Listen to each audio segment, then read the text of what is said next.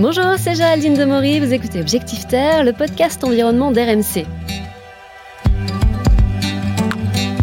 Le bec du martin pêcheur, la peau du requin ou encore la fleur de lotus, ils ont tous en commun d'avoir inspiré des technologies de pointe comme le Shinkansen ou des combinaisons de plongée high-tech. La nature regorge de solutions pour nous aider à faire face à nos défis quotidiens. Objectif Terre, un podcast RMC avec Géraldine Demory. Bonjour Sidney Rostand. Bonjour. Vous êtes le fondateur et PDG de Bioxégie, l'expert français du biomimétisme. Alors tout d'abord, très simplement, le biomimétisme, qu'est-ce que c'est? Oui, si on doit en donner une définition très simple, c'est une euh, approche, euh, une discipline d'innovation qui consiste à s'inspirer de l'ingéniosité des savoir-faire du vivant pour innover. Alors l'ingéniosité des savoir-faire, c'est quoi? Ben, C'est les matériaux, c'est les fonctions, les procédés chimiques, c'est parfois même aussi des comportements cognitifs qui régissent les organismes vivants depuis des millions d'années. Donc on va s'inspirer en fait de toutes ces techniques, propriétés, etc. pour créer des nouvelles technologies ou améliorer nos technologies, soit pour augmenter leur performance, soit pour augmenter leur sobriété. Et dans quel domaine on va pouvoir euh, l'utiliser? Le biomimétisme, ça s'applique à tous les domaines industriels.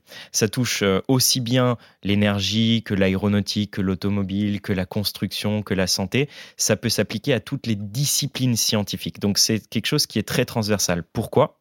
Parce qu'en fait, le vivant, depuis des milliards d'années, s'applique en fait à répondre à son environnement et à doter les organismes vivants de procédés physiologiques et anatomiques très très variés donc en fait, ça donne une multitude de points d'inspiration et de leçons, entre guillemets, pour s'inspirer dans tous les domaines. C'est ça qui est très très intéressant avec le biomimétisme.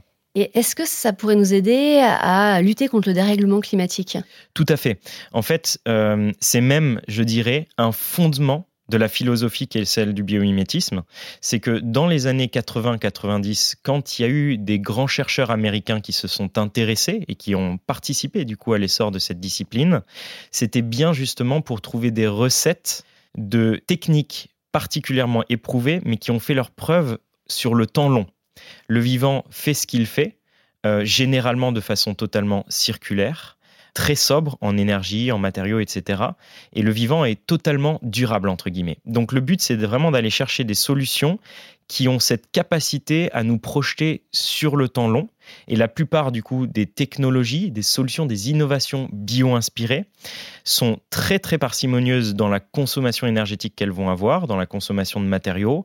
C'est aussi de la chimie verte, c'est de l'éco-conception, etc. Et donc tout ça, forcément, participe à travailler ou à contribuer à des solutions qui permettent de limiter les effets du dérèglement climatique, tout simplement en développant, en mettant sur le marché des technologies qui sont plus soutenables. Est-ce que vous avez quelques exemples d'animaux ou de plantes euh, inspirants qui ont, qui ont permis de mettre euh, au point des technologies nouvelles? Alors moi, il y a un exemple que j'aime bien et qui s'explique aussi facilement, c'est euh, la fourmi du Sahara.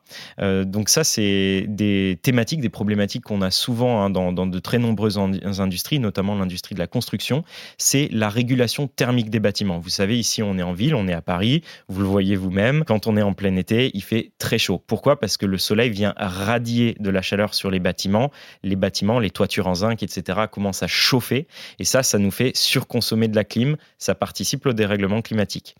La question du coup qu'on se pose quand on est biomiméticien, c'est de se dire bah, comment est-ce que la nature fait face à des chaleurs extrêmes? Comment est-ce que la nature fait face à la radiation du soleil?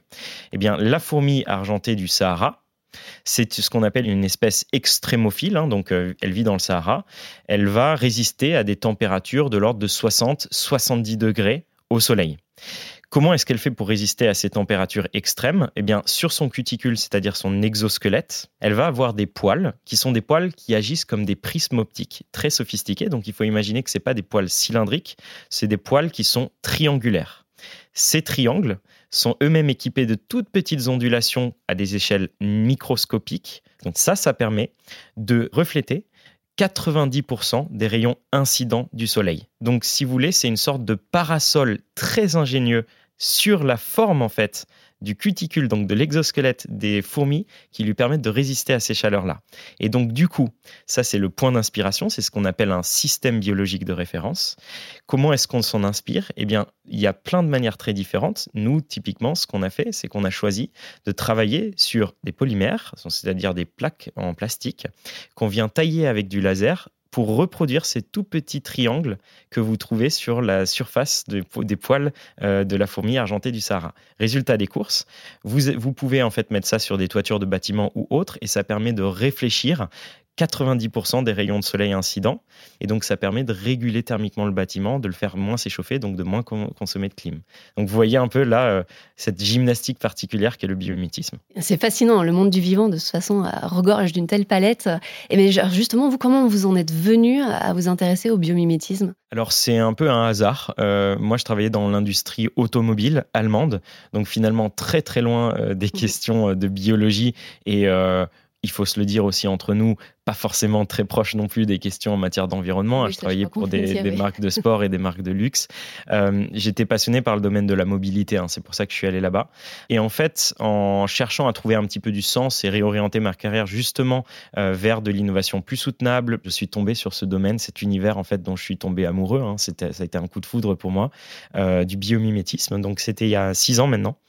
et du coup, j'ai commencé à regarder un petit peu ce que ça donnait à l'échelle française, à l'échelle internationale. Et en voyant finalement un peu tout cet écosystème qui s'active, toute cette euh, science bio-inspirée qui est en pleine émulation, moi je me suis dit ça pourrait être intéressant vraiment d'installer ça en France avant, il y avait des associations, des groupes de pensée, etc. Moi, je voulais en créer une vraie entreprise avec une vraie aventure industrielle.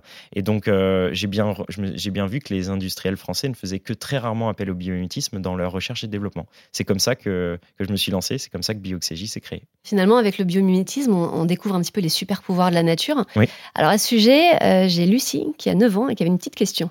Est-ce que Spider-Man, c'est du biomimétisme?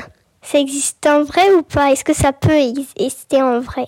Alors, Spider-Man pour exister en vrai avec sa toile d'araignée. Euh, ce qui est sûr, c'est que Spider-Man, en tant que tel, c'est du biomimétisme. Hein. c'est l'utilisation de mécanismes euh, inspirés du vivant pour euh, bah, gérer euh, son quotidien, on va dire. Il y a des très très belles histoires, effectivement, de technologies qui ont été inspirées des différentes araignées. Il y a des milliers, des dizaines de milliers d'espèces d'araignées. Au passage, je fais le bonjour à Christine Rollard, qui est la Spider-Woman française, hein, qui est la spécialiste des araignées françaises. Par exemple, si je prends un exemple, aujourd'hui, il y a des chercheurs allemands qui travaillent en fait sur des matériaux ultra légers qui peuvent être utilisés ben, dans le ferroviaire, dans l'aéronautique, dans l'automobile pour alléger en fait les composants, remplacer par exemple de la fibre de carbone, remplacer des alliages métalliques, etc.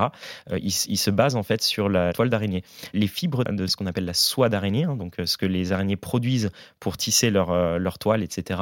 C'est des matériaux qui sont entièrement recyclables, entièrement biodégradables, dix fois plus résistants que l'acier et ultra légers. Et donc ça, typiquement, c'est des sources d'inspiration exceptionnelles pour créer des matériaux de demain. Donc oui, euh, en tant que tel, les araignées sont un bon point d'inspiration pour l'être humain. Et donc Spider-Man, c'est bien du, du biomimétisme. C'est du, du biomimétisme, on peut le dire comme ça.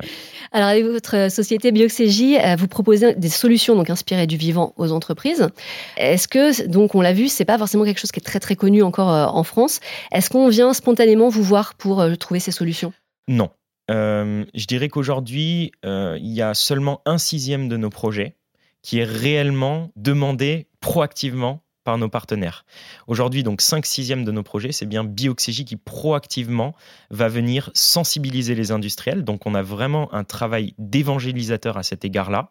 On va voir les grands industriels français et européens, on leur explique déjà où, comment et pourquoi le biomimétisme peut apporter de la valeur ajoutée pour leur innovation industrielle. Et ensuite, on lance des projets.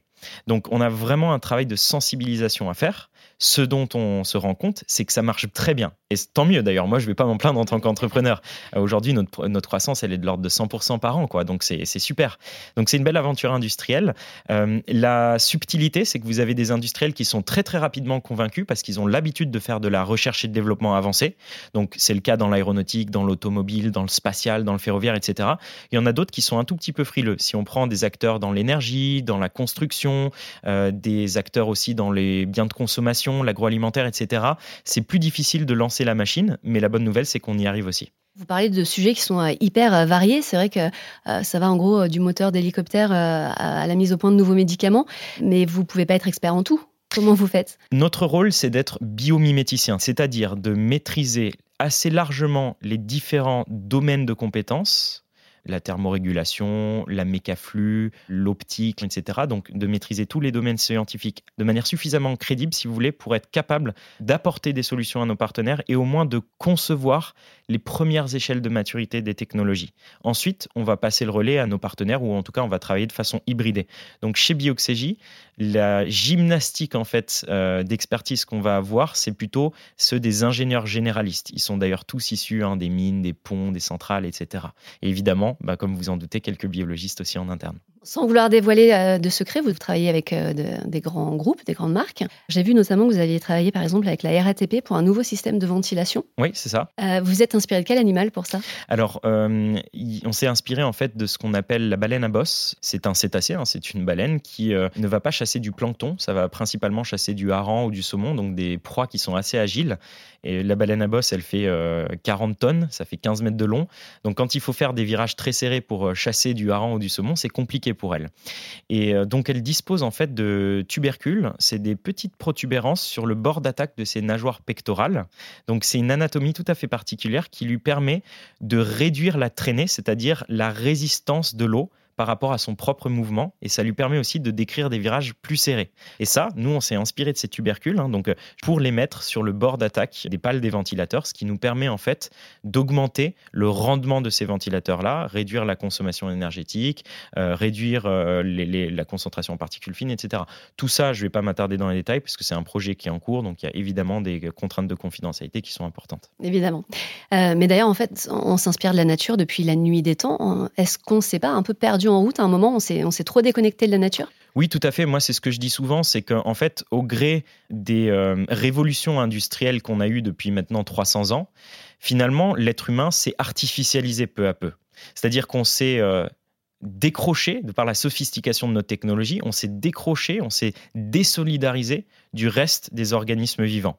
On s'est cru aussi affranchi. Et ça, c'est une grande erreur, parce que l'eau qu'on boit, la nourriture qu'on mange, l'énergie qu'on puise, etc., etc. Tout ça, c'est intimement dépendant d'équilibre écosystémique particulièrement fragile, particulièrement fragile. Et il n'y a qu'à lire en fait les rapports du GIEC, les rapports de l'IPBES, hein, donc l'institut qui suit en fait, euh, si vous voulez, la santé euh, de la biodiversité à l'échelle internationale. On voit bien qu'il y a un écroulement et une érosion de cette biodiversité. Et ça, c'est à cause de cette artificialisation, de ce côté en fait ultra dominant de l'être humain. Et quand vous prenez une ville comme Paris, c'est ultra artificiel en fait, c'est très peu joint à la nature. Donc le biomimétisme, c'est aussi, si vous voulez, un prétexte, ou en tout cas, c'est un bon moyen de renouer avec ce que moi j'appelle notre âme d'enfant et aussi avec notre nature qui est finalement d'être un être vivant parmi tant d'autres.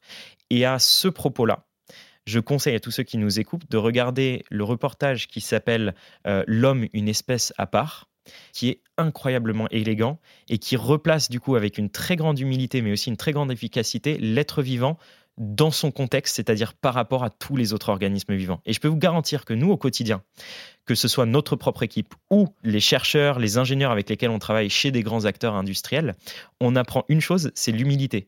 Parce que on pense que la nature, elle est frugale, elle est très simple, etc. Et que sur certaines technologies, l'être humain est beaucoup plus avancé cognitivement, donc on a des technologies beaucoup plus efficaces. En fait, la plupart du temps, on apprend exactement l'inverse. C'est qu'on se rend compte que le vivant est particulièrement sophistiqué et beaucoup plus malin que nous. Et ça, c'est dû à cette espèce d'hasard des probabilités qui est l'évolution.